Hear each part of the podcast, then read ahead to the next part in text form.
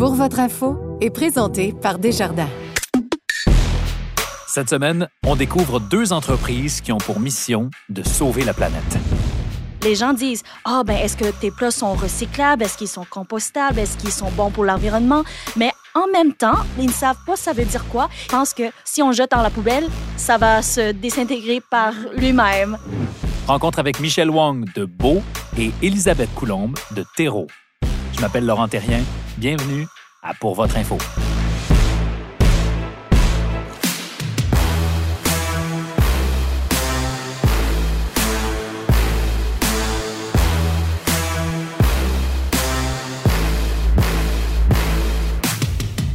Bonjour à tous. Avez-vous déjà entendu parler d'entrepreneuriat d'impact? C'est une des nombreuses solutions dont on a besoin pour s'attaquer aux immenses défis qui nous attendent sur le plan environnemental.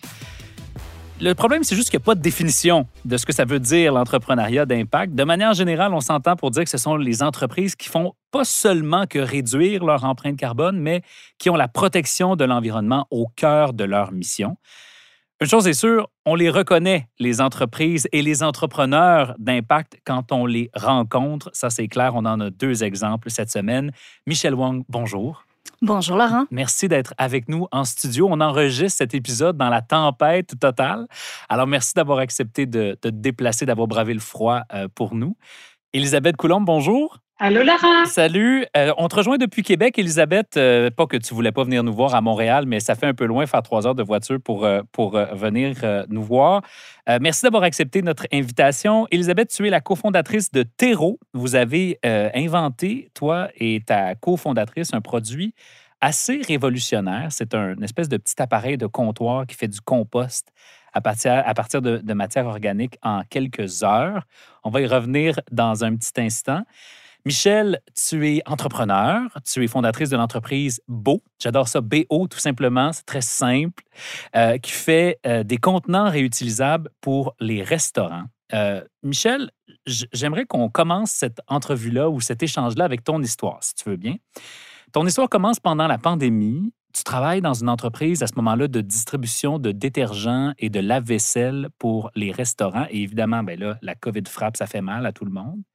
Et là, pour, pour trouver des revenus, vous vous mettez à distribuer toutes sortes de produits, euh, des masques, des, des, du désinfectant et des plats pour des restaurants. Qu'est-ce qui se passe à ce moment-là? Alors, euh, on pensait que euh, vendre les produits d'assainissement pour les restaurants, pour louer des lave-vaisselle, c'est un business qui va jamais être touché. Alors, on pensait que même si les restaurants s'ouvrent ou ferment, on aurait toujours des clients à faire du service, mais avec le COVID, les salles à manger ont été fermées. Mhm. Alors, si les gens ne mangeaient pas en salle, on se disait, ben, ils mangeaient à la maison avec des, un service de mets à emporter. Alors, de là, on a fait des recherches pour trouver les bons produits qui sont les plus populaires sur le marché. Et bam, on a commencé à les vendre. Alors, c'est rien de fancy. On parle des plats qui sont jetables. Comme... Les plats en, styromousse blanc, là. Les, les, plats, euh, les, les plats... On n'est jamais rentré dans le styromousse. OK, OK. On a commencé avec des différents formats en plastique. On a commencé avec euh, des, euh, des, des, bols en carton. Mais c'est drôle que, vous avez mentionné le styromousse parce qu'à ce point-ci, je n'étais pas encore très, très conscient de l'environnement et de l'impact. Mm-hmm. Et, mais on n'a jamais pensé à rentrer dans le styromousse euh, par instinct. Parce que ça, c'était trop, là. Ça, c'était vraiment... C'était impensable. Sauf qu'il arrive un point où, euh, et je t'invite à me tutoyer, Michel, euh, il arrive un point où tu réalises que tous tes contenants s'empilent dans l'entrepôt, puis tu te dis, mais mon Dieu, je suis en train d'avoir un impact nocif pour l'environnement, finalement. C'est ça. Alors, moi, j'étais la personne qui faisait les commandes. Alors, à ce point-ci, c'est vraiment, on, veut survivre. On veut que la compagnie survive. Alors, on vend ces plats-là et tout ce qu'on a dans l'entrepôt, c'était pas les savons qu'on vendait avant, c'était les boîtes et les boîtes et les boîtes de plats qui sont déjà bien entassés dans les, dans les caisses qu'ils viennent. Et chaque semaine, tout ce qui sont dans l'entrepôt sort, on les vend et on fait le plein avec d'autres emballages qui sont dans des boîtes complets à un moment donné, je me suis dit, ah ben, ça prend beaucoup d'espace, ça, et on le fait même pas au sérieux. Ça, c'est quelque chose de côté qu'on fait pour faire de l'argent. Mmh. Alors, si tout un entrepôt de 3000, 4000 pieds carrés rempli de stock se vide par semaine, où se trouvent tous ces déchets? À l'enfouissement.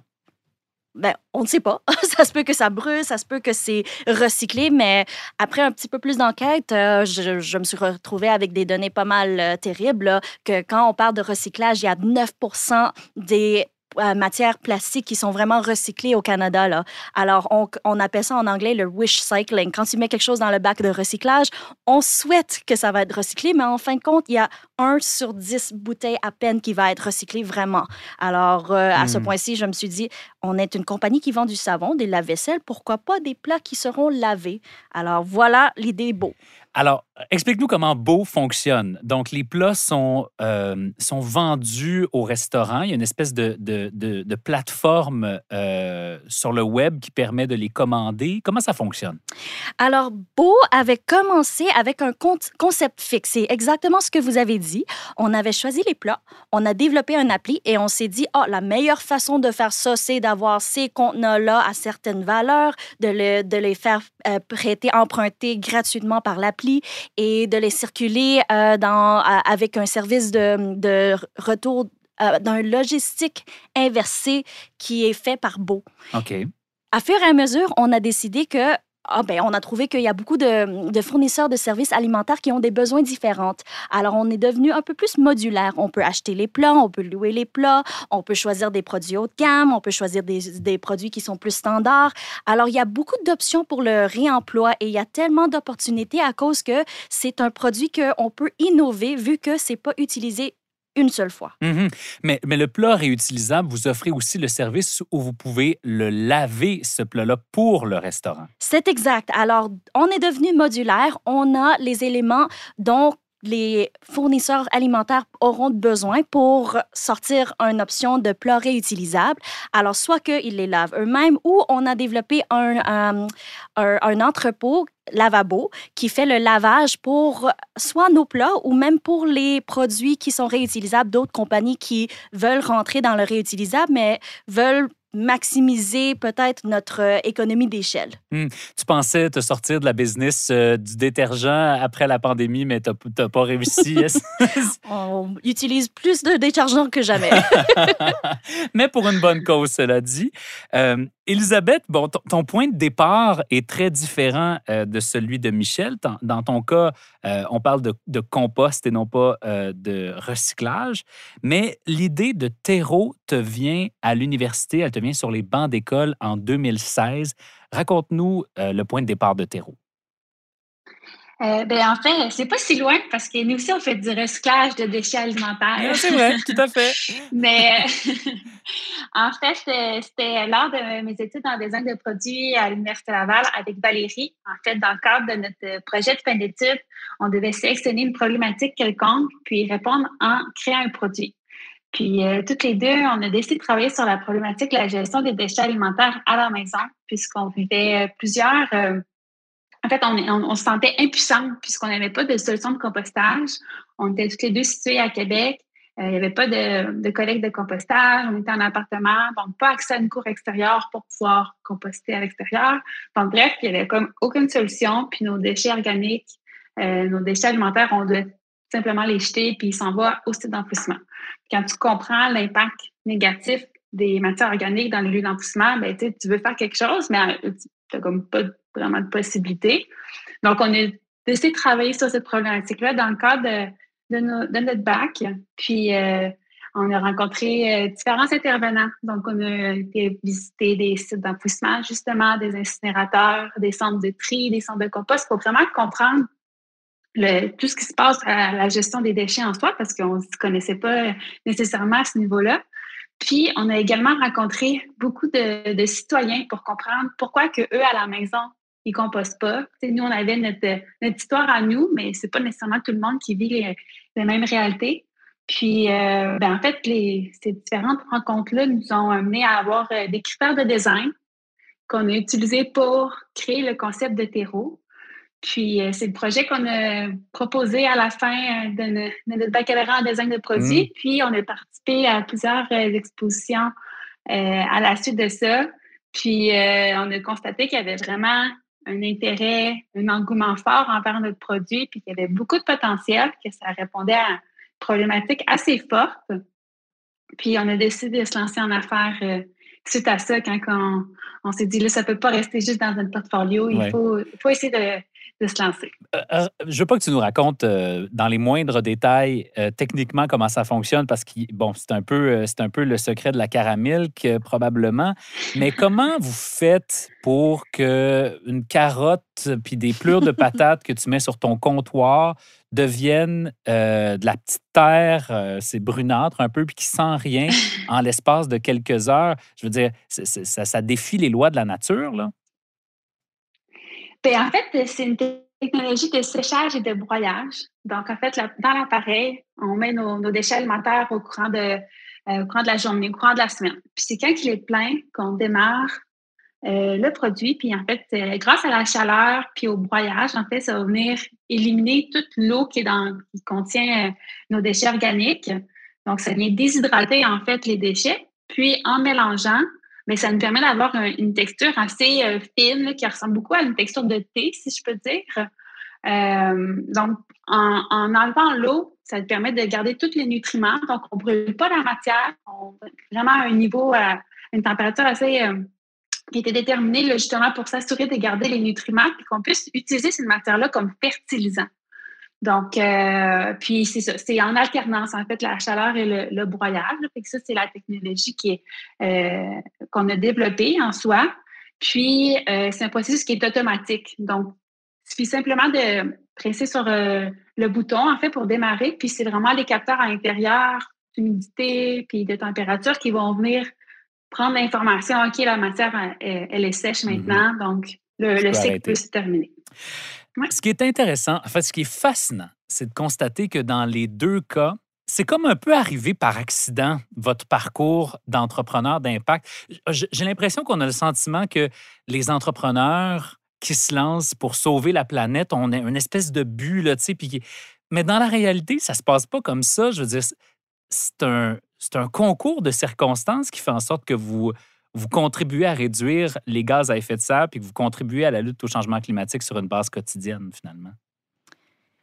Oui, et j'ajouterais même que dans mon premier entrevue avec CTV, la première chose que j'ai avoué, c'est que je ne suis pas, j'ai pas de, de formation en, environnement là, mm-hmm. et que mon but c'est de développer des solutions qui sont pratiques pour les entreprises. Um, et ce que Elisabeth a juste mentionné, c'est très intéressant et au niveau de sensibilisation, c'est aussi très important parce qu'il y a tellement de manque d'informations que vous y croirez pas, là, quand j'ai commencé à vendre des plats jetables, les gens disent Ah, oh, ben, est-ce que tes plats sont recyclables? Est-ce qu'ils sont compostables? Est-ce qu'ils sont bons pour l'environnement? Mais en même temps, en répondant à leurs questions, je me suis rendu compte qu'ils n'ont pas vraiment de l'information sur ce qu'ils demandent. Alors, ils, ne savent pas ça veut dire quoi. Ils ont les mots-clés, mais il y a tellement de gens comme en, en, tant que consommateur qui pensent que compostable, ça veut dire que si on jette dans la poubelle, ça va se désintégrer par mmh. lui-même. Et mmh. ça, ça m'a comme complètement étonné qu'il n'y a vraiment pas assez d'informations. Alors, avec des initiatives comme Elisabeth, ça va vraiment aider les gens à comprendre. Ça veut dire vraiment quoi d'être compostable, c'est quoi recyclable? Et c'est quoi la réalité qu'on fasse pour pouvoir vraiment résoudre des problèmes? Ben, c'est vrai parce que ultimement, ce que les gens, étant donné qu'ils ne connaissent pas nécessairement le cycle complet de nos déchets, ils mettent ça aux poubelles, puis le camion vient chercher ça, c'est un petit peu de la magie, là, ça disparaît, puis on ne connaît pas l'impact non plus de ça. Ça assez impressionnant là, quand on voit des, euh, un site d'empoussement, là, ça, là, c'est. Euh, tu vois la, tonne de déchets, des, des matériaux qui sont déversés là-dedans, puis quand tu es chez toi, tu ne te rends pas compte de l'impact l'envergure d'un. Ben, puis je dirais même, Elisabeth, un peu plus loin. On veut pas le savoir. Il y a une part de nous qui, qui se dit si, si je le vois pas, euh, je le sais pas. Mmh. ça, c'est vraiment malheureux. Puis, ultimement, c'est sûr que ça fait partie un peu aussi euh, des fois de notre culture de, de consommateurs. On une grande société de consommation quand même. Là. Puis, ultimement, ça, c'est des éléments sur lesquels on veut travailler. Nous, mmh. on veut essayer de sensibiliser les gens à, à ça, à, l'impact de notre consommation, d'acheter, de comprendre un petit peu, nous, euh, justement, tout ce qui est gaspillage alimentaire, euh, ça vient directement avec euh, un peu notre mission d'entreprise, un peu sensibiliser les gens à ce qu'on ne doit pas acheter euh, n'importe quoi, d'acheter vraiment en fonction de nos besoins, puis de nos besoins de notre famille, pas acheter en superflu, puis qu'est-ce qu'on peut, est-ce qu'on peut trouver une deuxième vie? Sais, oui, ultimement, deuxième vie d'enterro parce qu'on l'utilise en fertilisant, mais est-ce qu'il y a une possibilité de faire autre chose avant de mettre en fertilisant? c'est des éléments sur lesquels, euh, ultimement, on veut travailler. Cela dit, c'est pas facile, j'imagine, tous les jours d'être euh, une entreprise qui d'impact, une entreprise qui, qui, qui, qui, veut avoir un impact concret sur l'environnement. Est-ce que ça vous est arrivé tous les deux de prendre des décisions qui n'étaient pas nécessairement faciles ou qui, qui pouvaient aller à l'encontre de votre mission? Ben, tu sais, moi, euh, ultimement, on, met à cœur l'environnement. C'est important que chaque choix qu'on fait, on le prend en compte. Mais quand on développe un produit comme le nôtre, assez euh, complexe, euh, qui nécessite euh, différentes composantes qui ne viennent pas nécessairement toutes localement. Puis, ultimement, c'est sûr qu'on aimerait travailler à 100% localement, mais en soi, des moteurs, d'autres composantes électriques, ils ne se fabriquent tout simplement pas ici. on doit faire constamment des choix puis d'essayer d'aller chercher la meilleure option, mais ultimement, c'est pas toujours 100% euh, euh, parfait. Fait que ça, effectivement, on essaie de, de comprendre l'entièreté, l'impact de toutes nos décisions. Euh, on a même fait une analyse de cycle de vie de notre produit pour vraiment pouvoir identifier sur l'entièreté de fabrication de notre produit s'il y avait des composantes qui étaient plus néfastes que d'autres, puis qu'est-ce qu'on pourrait améliorer dans une version future. Parce que là, on a un produit présentement qui fonctionne bien, qui répond aux besoins. Mais là, ultimement, euh, il faut continuer dans ce sens-là, puis chercher à s'améliorer. Euh, mais c'est pas nécessairement simple, si je peux dire. Michel, des, des conflits euh, intérieurs des fois?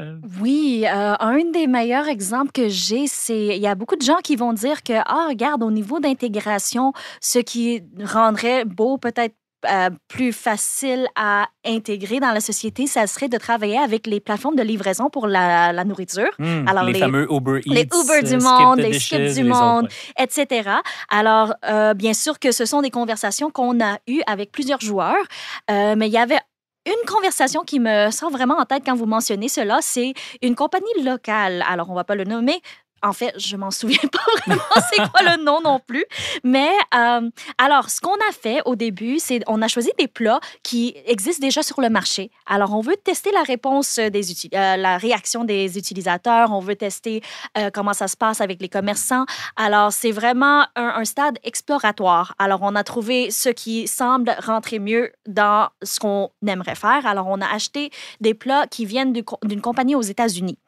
Alors, j'ai communiqué avec plusieurs joueurs, sont tous comme ah ben c'est une bonne idée, on peut regarder tout ça, mais il y a une compagnie locale à Montréal qui me dit que ah ben vos produits ne sont pas faits au Québec, alors euh, on ne peut pas travailler avec vous. Hmm. Nous, on, on, c'est important qu'on travaille seulement avec des fournisseurs, avec des produits, avec des services qui sont locaux. Et j'ai dû, j'ai été un peu frustrée parce que je leur ai expliqué que ben, c'est un nouveau concept. Alors, on se met quand même pas à investir des centaines de milliers de dollars sur des moules, pour commencer un pilote. Euh, pour moi, c'est juste un test avant de rentrer dedans. Et en fait, euh, vers cet été, on va avoir des produits beaux qui seront fabriqués au Rive-Sud au Québec. Félicitations. C'est super excitant. Merci beaucoup. Alors, on y est rendu, mais ça, c'était vraiment au début, début. là. C'était quand on a à peine commencé, il y a un an, un an et mhm. demi, et on avait des difficultés comme ça, et ça m'a comme fait reculer un peu. Je me suis dit, ben, on devrait tous se soutenir pour. Euh, il faut commencer quelque part, finalement. oui, c'est ça. Puis, puis, ça commence par le financement. Et c'est drôle parce que dans les deux cas, vous dites, quand on lit vos, vos parcours, puis moi, ça m'étonne parce que je me dis des entreprises qui ont un impact concret. Je veux dire, on devrait, il devrait y avoir une file de gens prêts à vous financer. Et pourtant, c'est pas ça qui se passe dans la vraie vie. Michel, toi, tu as connu des difficultés. Puis Elisabeth, vous avez dû vous tourner vers des plateformes de sociofinancement comme euh, euh, GoFundMe pour, pour être capable d'aller au bout, de, ou Kickstarter, je pense dans votre cas, pour être capable de, de financer la création de terreau. C'est quand même particulier. Bien, effectivement, là, nous, c'est quelque chose qu'on a constaté, c'est qu'il n'y a pas beaucoup de financement euh, qui est disponible pour des entreprises comme nous qui sont dans un secteur euh, manufacturiers ou surtout dans les produits physiques. Il y a beaucoup de financement pour les entreprises en logiciel, par exemple, qui développent des applications, mais tout ce qui est hardware, il n'y en a pas beaucoup.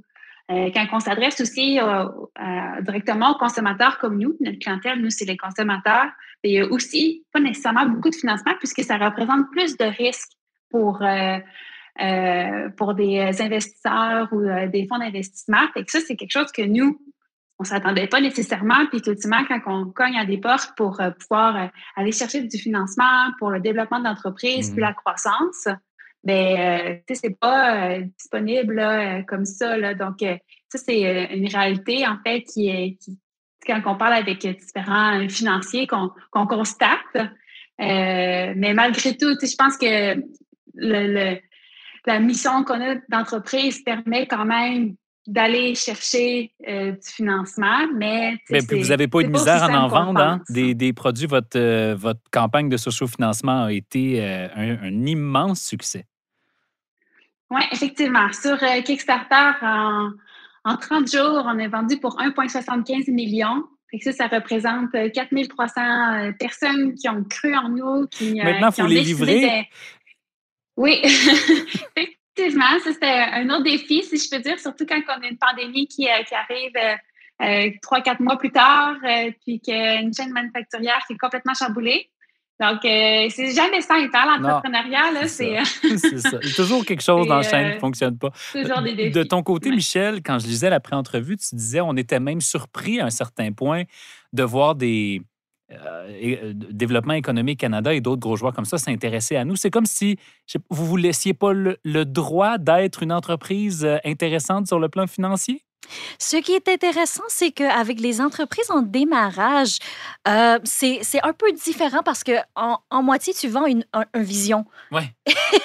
Et avec Beau, ce qui est compliqué, avec des plats réutilisables, il y a toute une logistique, il y a tout il y a beaucoup de, comment on dit ça? Euh, il y a une chaîne de valeur qui est quand même compliquée. C'est ça. Alors, on parle de, de plat physique, on parle de développement d'un appli web pour la technologie, pour la gestion. On parle d'un euh, local physique pour des installations de lavage. On parle de vente, on parle de, euh, de marketing. Alors, il y a, y a, beaucoup. Euh, c'est un gros projet. Mm-hmm. Alors, sans, sans euh, des états financiers solides, c'est dur à y aller chercher des montants euh, significatifs via les, institutions traditionnelles. Alors, euh, beaucoup de remerciements à PME Montréal, à BDC, pour vraiment être là pour des entreprises comme nous, pour vraiment voir à quel angle on peut y aller pour pour réaliser la mission, parce qu'en en fait, c'est une mission, mais ça, ça doit être une mission rentable. Est-ce que vous diriez toutes les deux que c'est peut-être plus compliqué de se lancer en business pour sauver la planète finalement? Euh, je pense que que ce soit pour sauver la planète ou autre euh, secteur, je pense que se lancer en affaires, c'est complexe. C'est pas être conscient de ça. Je pense que tu es, là pour euh, résoudre des problèmes. Puis comme entrepreneur, c'est ton rôle de faire dans l'entreprise. donc, ouais, je pense que c'est un bon défi, mais en soi, c'est tellement motivant quand tu comprends l'impact que tu peux avoir. Mm-hmm. Mm-hmm. Puis euh, l'effet vraiment, tu sais, le savoir, pour moi, le savoir qu'on peut aider des milliers de gens à faire leur part pour l'environnement quand ils se sentent complètement impuissants et qu'ils ne savent pas trop par où commencer. C'est sûr que tu sais, ça, ça vaut. Euh, ça vaut de l'or, puis c'est motivant et valorisant pour nous de faire ça. Euh, Michel euh, et Elisabeth, peut-être qu'on peut se, laisser sur cette question-là. De quoi est-ce que vous avez le plus besoin en ce moment? Qu'est-ce que, si je vous demande de fermer les yeux puis de faire un souhait, je, vous donne quoi? Ce qui, ce qui, est intéressant avec Beau, c'est qu'au début, on pensait seulement que c'est un business où on doit penser au B2B, euh, B2B pour les entreprises et on parle de B2C pour les consommateurs qui sont les utilisateurs des plats. Mais un élément qu'on n'a pas vraiment réaliser à quel point c'est important, c'est au niveau gouvernemental. Alors, le fait qu'il y a des gens qui cognent à la porte, qui m'envoient des courriels, qui, euh, qui m'envoient des demandes euh, chaque jour des, des, semaines passées, là, c'est à cause qu'il y a des interdictions gouvernementales. Et ça, c'est quelque chose de très important pour nous à cause que euh, le coût de gestion. Juste qu'on comprenne, des interdictions gouvernementales pour les restaurateurs d'utiliser des plats qui ne se recyclent pas. Exactement. Alors, avec les lois qui bannissent certains articles, euh, articles à usage unique, euh, ben, ça force les gens à vraiment à penser à des solutions. Mais ça, c'est bon pour votre business. C'est bon pour notre business, mais ce qu'on n'a pas rendu compte, c'est le problème, c'est que tout le monde sait que c'est pas une bonne chose de jeter les choses après un usage. Mhm. Mais ils réalisent pas qu'il y a un coût réel dessus parce que c'est quelque chose qui sont cachés dans nos taxes. Alors, le gouvernement, eux, ils savent que, à quel point ils dépensent beaucoup d'argent pour la gestion des matières résiduelles. Mais ça, c'est pas quelque chose que les entreprises, que les consommateurs ressentent. Là. Alors, quand vous leur dites que, oh, ben, il y, a un, il y a des économies réelles dedans, c'est pas quelque chose qu'ils aperçoivent. Alors, je pense que le souhait que je ferais, c'est de vraiment voir comment coordonner tous ces efforts gouvernementaux. à part de euh, bannir certains articles, c'est un bon départ, mais c'est aussi coordonner les efforts, comment implémenter la solution. Alors, mm-hmm. d'un côté, non à certains objets. D'un côté, OK, comment est-ce qu'on peut faire pour transitionner vers une solution qui est qui peut grandir à échelle dans notre société? Peut-être des plats euh, euh, subventionné ou avec un petit peu de subvention derrière, ça pourrait aider. On dirait jamais non aux subventions. On dirait jamais non. Le courrier, c'est... Ben, on, se souvient de, du nom de, Beau. On saura à quelle porte cogner. Elisabeth, toi, qu'est-ce que, si tu fermes les yeux, qu'est-ce, que, qu'est-ce qu'on te souhaite? Ben moi, c'est sûr que, tu sais, euh, justement, on, l'a mentionné un petit peu tantôt, là, nous, on a vécu quand même des retards dans nos livraisons euh, auprès de nos clients euh, dans la dernière année, puis tout ça. Puis, ultimement, là, ça, j'ai tellement hâte que tous nos clients qui ont commandé leurs produits, qu'on puisse passer à travers notre carnet de carnet de commandes, livrer tout le monde, puis enfin être disponible pour les gens qui s'intéressent à Terreau maintenant, qu'ils puissent le recevoir en quelques jours seulement. Mhm. Donc, euh, ça, c'est vraiment. Et c'est quand la date? une bonne euh, étape pour nous. La date fatidique, est-ce que, est -ce que tu, ça s'en vient bientôt? Euh, c'est difficile à dire parce qu'on a encore des défis, c'est pas tout réglé. en fait, ça va être au, courant là, des, prochains mois. D'ici la fin de l'année, c'est sûr que c'est terminé. D'après moi, ça va être autour de l'été.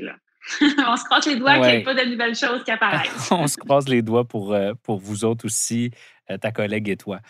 Euh, ça a été une super rencontre. Merci d'avoir été toutes les deux à notre micro cette semaine. Elisabeth Coulombe, bon succès. Michel Wang, bon succès également. Et merci d'avoir été toutes les deux avec nous. Merci Laurent, c'était un plaisir. Merci Elisabeth. Oui, merci à vous deux. C'était très fun. Ce que vous devez savoir sur l'économie. Voici Jimmy Jean. C'est la plus importante faillite dans le secteur bancaire depuis la crise de 2008. C'est la débandade de la Silicon Valley Bank qui retient l'attention depuis euh, les quelques derniers jours. On va en parler avec l'économiste en chef de Desjardins, Jimmy Jean. Bonjour, Jimmy. Bonjour. Alors, c'est un signal inquiétant euh, parce que, bon, des banques forcées de, de, mettre la clé dans la porte, ça fait longtemps qu'on a vu ça, puis on sait ce qui s'est passé par la suite. Rappelle-nous les grandes lignes de ce qui s'est passé au cours des derniers jours. Oui, tout à fait. En fait, euh, Silicon Valley Bank, c'est euh, une banque, euh, mais c'est une banque qui est assez spéciale. Hein. C'est une banque pas comme, c'est pas comme Desjardins, c'est pas la banque nationale, c'est pas comme les banques qu'on connaît. C'est une banque du secteur technologique américain. Donc, les déposants, c'est pas Monsieur, Madame, tout le monde. c'est des entrepreneurs, des, des startups, des petites entreprises qui déposaient leurs fonds là-bas. Puis, la, la banque en question euh, elle faisait des prêts, oui, mais euh, beaucoup des actifs ou des montants qu'elle récoltait, elle plaçait ça dans des obligations du Trésor, des obligations euh, du Trésor américain à très long terme. Or, ces obligations-là ont perdu énormément de valeur avec la montée des taux d'intérêt. Donc, la valeur, si les, cette banque-là allait vendre ces obligations-là, qu'elle était capable de récolter, allait être fortement compromise. Euh, or, c'est les déposants, donc les petites entreprises du secteur technologique. C'est un secteur où est-ce qu'il peut y avoir des euh, pressions sur la liquidité assez importantes, euh, soit pour payer des fournisseurs, pour payer des employés. Donc là, on était dans un environnement où il y avait des demandes sur la liquidité. Ça forçait la banque à liquider ses, ses actifs, mais à des prix fortement dépréciés. Et ça a rapidement amené là, la banque dans une situation intenable. Là, ça a commencé à se savoir. Donc, évidemment, tout le monde voulait sortir son argent de là. Mm-hmm. Et ça n'a pas été long que la, banque a fait faillite. Donc, c'est un, cas très isolé euh, à cause de la structure même un petit peu défaillante de comment cette banque-là était constituée, puis aussi comment elle gérait ses risques.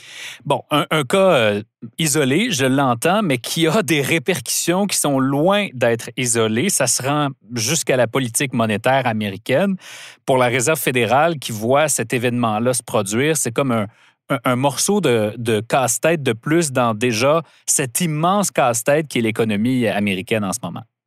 Oui, absolument, parce que faut quand même garder à l'esprit, même si la, la, Réserve fédérale, son mandat, c'est de stabiliser l'inflation, c'est le plein emploi, mais c'est aussi d'assurer le bon fonctionnement du système financier américain. Quand il arrive un enjeu comme ça, c'est euh, elle qui est en position de devoir euh, prendre des décisions pour euh, éviter que ça se, propage et qu'il y ait une perte de confiance dans les banques américaines. Ça, c'est extrêmement important parce que c'est comme ça qu'on se ramasse en crise financière. Elle a pris des actions très musclées, euh, Laurent, en fin de semaine, euh, pour pouvoir justement enrayer le risque que euh, finalement, il y a d'autres banques qui connaissent des difficultés. Euh, et donc, euh, en permettant à des banques qui sont dans des positions similaires de pouvoir accéder à des fonds à la Réserve fédérale en mettant leurs obligations en contrepartie et être capable d'avoir les, pleins fonds pour rembourser des investisseurs qui voudraient euh, retirer leurs dépôts. Et ça, ça vient tout de suite éliminer ou diminuer beaucoup la crainte qu'il y ait une faillite bancaire. Donc, euh, elle a pris les bonnes mesures et euh, là, heureusement, au moment où on se parle, les marchés sont revenus un petit peu à, leur sens.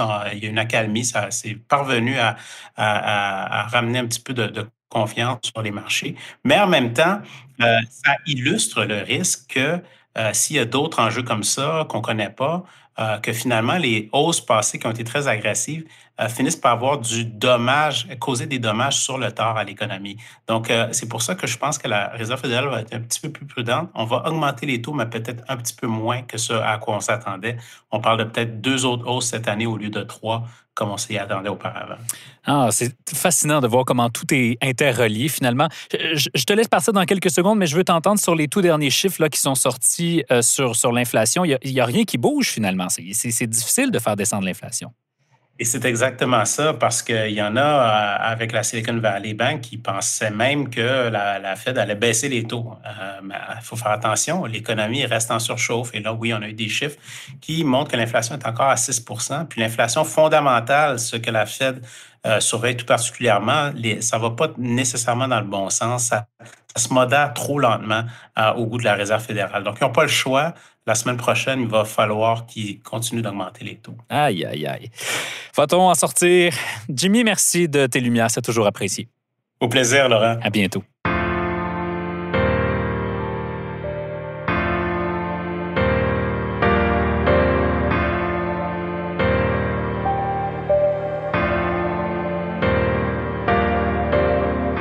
Voilà, c'est tout pour nous cette semaine. J'espère que cet épisode vous a fait rêver un peu sur euh, les possibilités qu'offre l'entrepreneuriat. C'est quand même extraordinaire, non?